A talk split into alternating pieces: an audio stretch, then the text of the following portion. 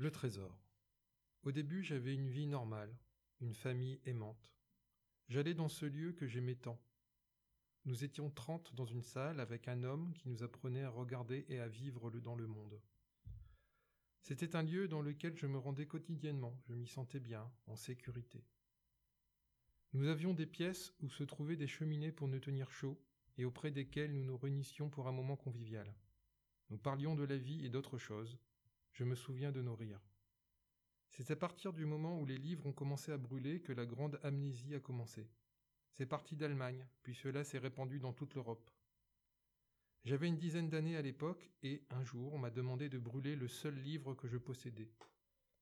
Je m'en souviens comme si c'était hier. C'était un livre de contes de ma grand-mère. Avant qu'elle me l'offre, j'en connaissais déjà toutes les histoires grâce à elle. Je considérais ce livre comme un trésor, une pierre précieuse de l'imaginaire. Je me souviendrai éternellement de ce jour, le 22 septembre 1947. Les gendarmes sont venus fouiller toutes les maisons du village. Ils cherchaient les livres, la moindre trace d'écriture. C'est à partir de ce moment-là que nous avons totalement sombré dans l'obscurité. Mais dans cette nuit, il me reste une lumière. La voix de ma grand-mère et toutes ces histoires que ma mémoire n'a jamais effacées. Ce livre est en moi et personne ne pourra le brûler.